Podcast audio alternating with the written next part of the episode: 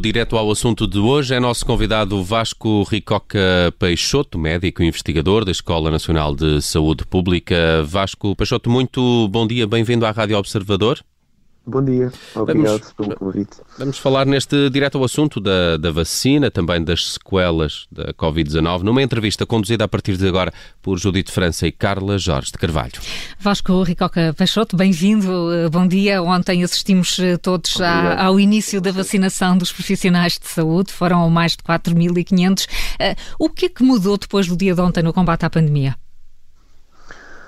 Bom dia, portanto o que mudou foi que demos mais um passo. Portanto, uh, há também aqui, em termos de comunicação, uma percepção, e foi essa a intenção da, da União Europeia, de uh, avançar de uma forma coordenada e, e, e, acelerar esses esforços, porque nós sabemos e temos informação suficiente de que a vacina, neste tempo que já temos de seguimento em todos os milhares de pessoas uh, que foram acompanhadas, que a vacina é segura. E, portanto, estamos a dirigir-nos na direção que todos queremos de um, ehm, conseguir combater a transmissão do vírus de uma forma mais eficaz e de uma forma que não implique, embora não será já, mas que não implique todos os impactos sociais e na vida das pessoas que, um, ehm, que o controle da epidemia tem até agora. Hum.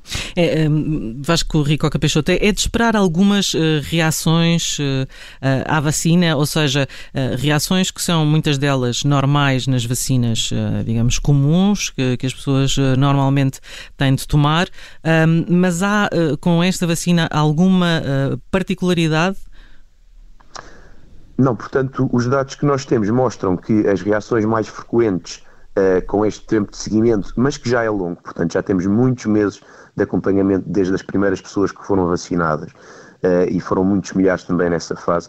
Os efeitos comuns são efeitos comuns normais de, de, de, do montar da resposta imunitária, portanto, a dor no local da injeção, Uh, uma eventual dor de cabeça. Alguma, alguma, dor de cabeça, eventual dor muscular e eventual febre. Portanto, isso pode, é, é, normal sempre que o nosso organismo monta uma resposta imunitária para combater uh, qualquer, qualquer molécula, qualquer, neste caso é uma, uma pequena molécula da superfície do vírus. E é importante dizer que isto vai ser sempre muito diferente, esta inflamação controlada, esta resposta imunitária controlada, vai ser sempre muito diferente do risco uh, de inflamação uh, da própria infecção em si. E de facto há aqui várias questões relacionadas com esta, com esta situação. Por exemplo, começa a haver alguns artigos e alguma evidência, não só epidemiológica, ou seja, não só de números de casos, mas também daquilo que se sabe em termos de investigação a nível mais laboratorial de como o vírus infecta uh, certas células do cérebro, pode infectar, pode causar inflamação e alguma relação com doenças neurodegenerativas. Ou seja, pode haver alguns, ainda é cedo para termos grandes certezas em relação a isto, mas há investigadores a dizer que a infecção pode vir a agravar a epidemia de doenças neurodegenerativas que nós tão, tão bem conhecemos como o Parkinson e o Alzheimer. E, outro, e sabemos que há também uma prevalência grande, um estudo do Reino Unido fala em 1 em 5 a 1 em 10 pessoas que têm vários sintomas diferentes de Covid longa, incluindo sintomas neurológicos, de alteração da concentração, de alteração do humor, uh, estados de humor mais depressivos, etc.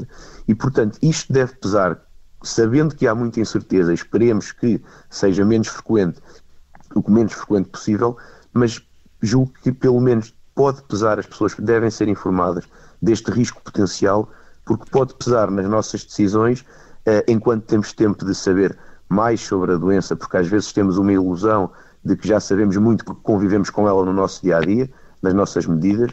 Em termos de informação, estamos constantemente a ser informados e às vezes podemos sentir que já temos muito conhecimento sobre algumas consequências da infecção a longo prazo que na verdade não temos. E então eh, convém, e, e gostava que explicasse um pouco melhor, o, o, que está a dizer é que quem fica infectado com eh, a Covid-19 tem mais riscos de ter uma doença degenerativa como Alzheimer ou Parkinson? Ainda é uma hipótese que está a ser colocada em cima da mesa devido à evidência, como lhe disse, desde uh, a nível de biópsias, digamos assim, uh, a certas zonas do cérebro, alguns casos felizmente raros em que ocorreu, por exemplo, o Parkinson, pouco tempo depois uh, na Covid, mas como lhe disse, estes casos são raros, mas há investigadores a dizer que este ataque ou esta inflamação causada, nomeadamente relacionando com a perda do olfato, que é tão comum, se isto pode ou não ser um, um fator de agravamento ou um trigger, como é que dizer, uma, uma um gatilho, um gatilho para um gatilho, o desenvolvimento de outras doenças. Um gatilho, uma, um ataque inicial que leva a processos consequentes a nível cerebral, mas também a nível de outros órgãos, sabemos, dos vasos sanguíneos, do, do miocárdio, do coração, portanto, dos pulmões, que tem sido também fala, falado, que pode levar, mas aqui no cérebro com um impacto diferente, que pode levar a médio e longo prazo a um aumento do risco desse, desse tipo de, de, de doenças. E, e, é provável um, que essas um, doenças afetem uh, um, alguma, uh, algum rasto, algum, alguma faixa etária em concreto?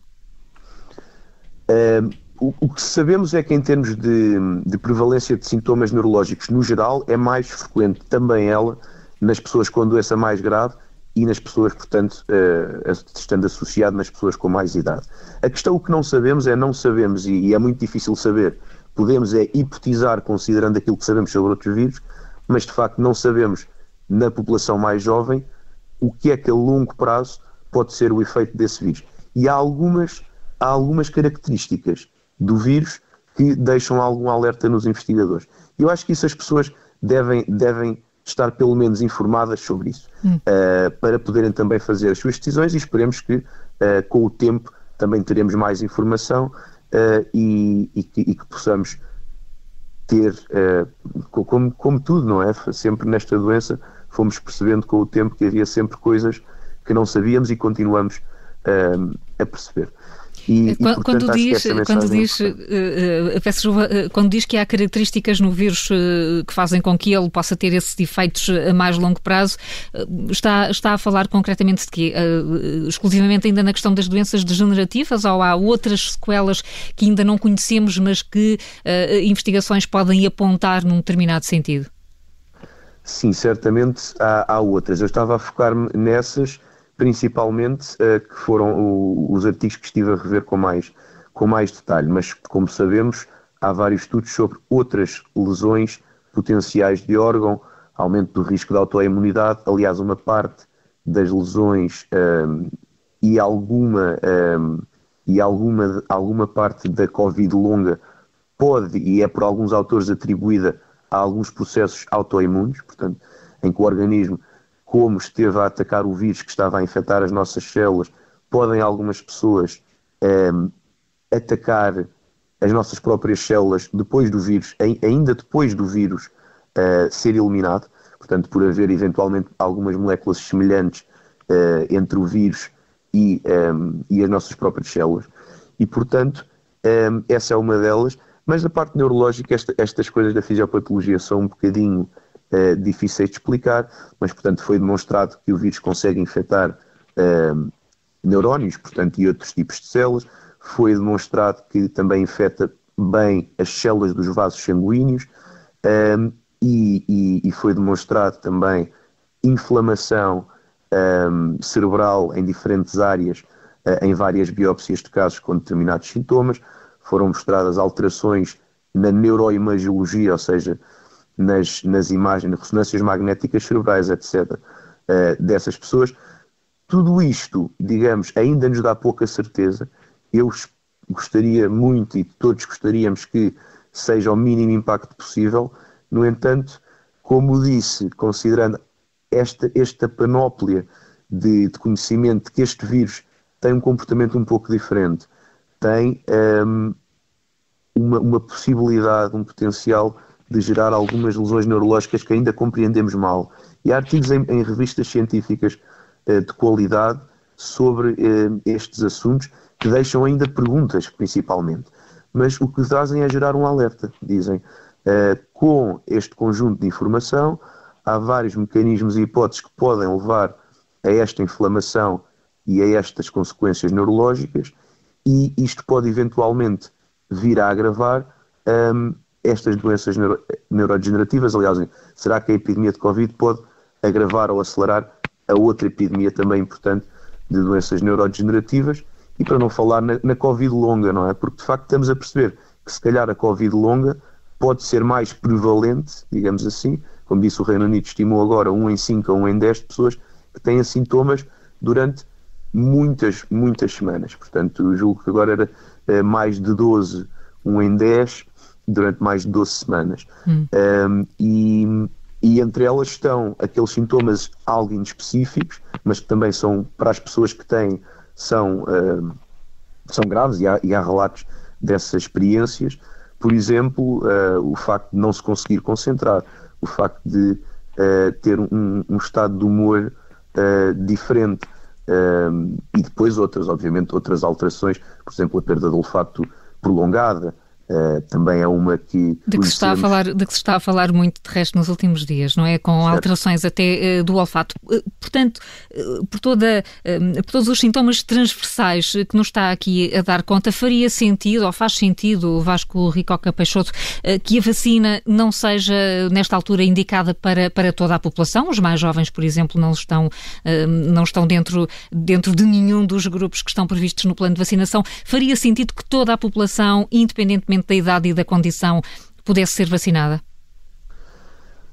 Bem, tendencialmente faria sentido, mas também temos que perceber que ehm, as vacinas vão chegando, portanto, e nesse aspecto faz todo o sentido priorizarmos com alguns critérios.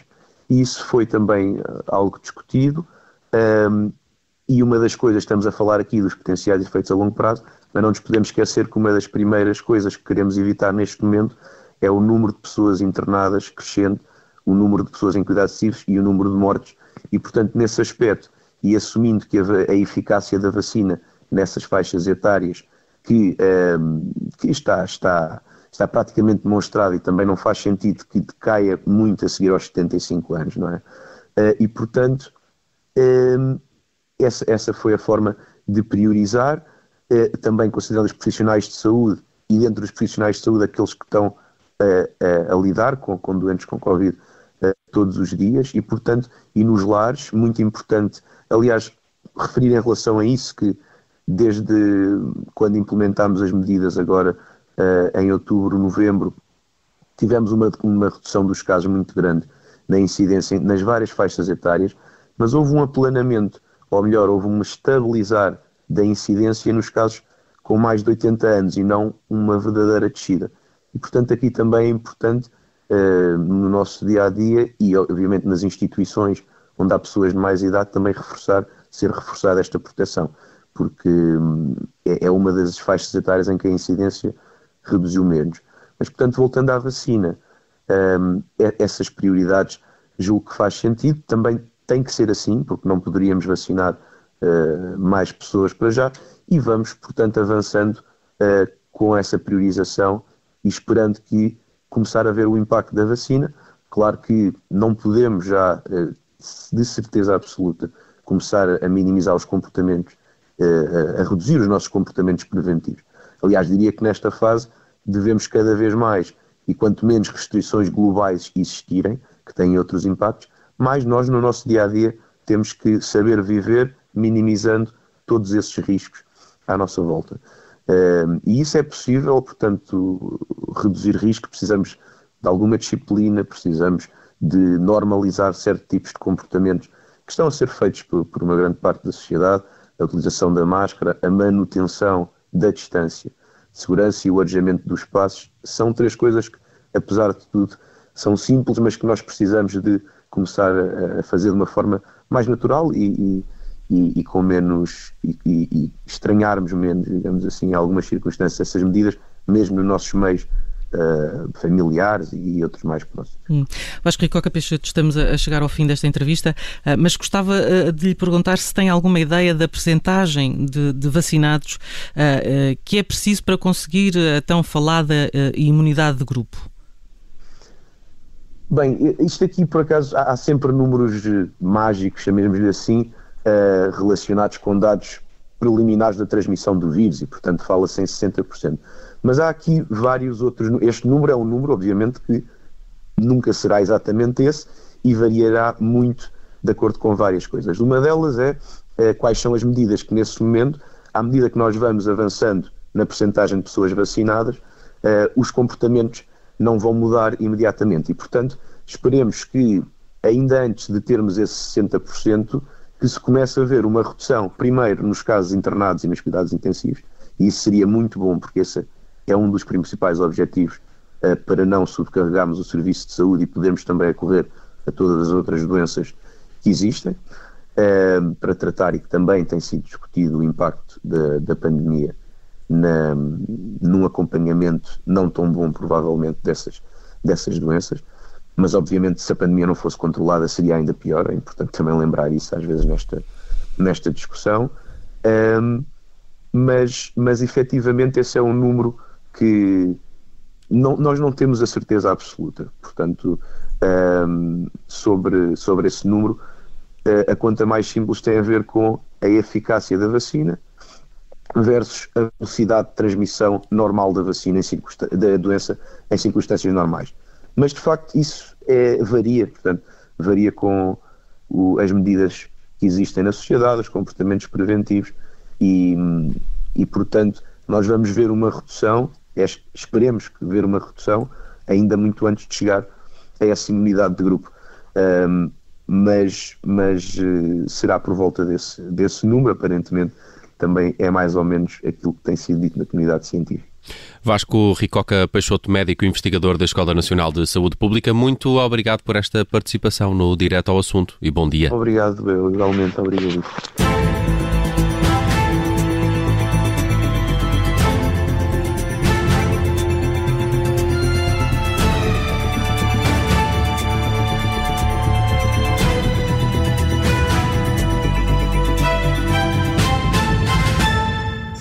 Obrigada por ter ouvido este podcast. Se gostou, pode subscrevê-lo, pode partilhá-lo e também pode ouvir a Rádio Observador online em 98.7 em Lisboa e em 98.4 no Porto.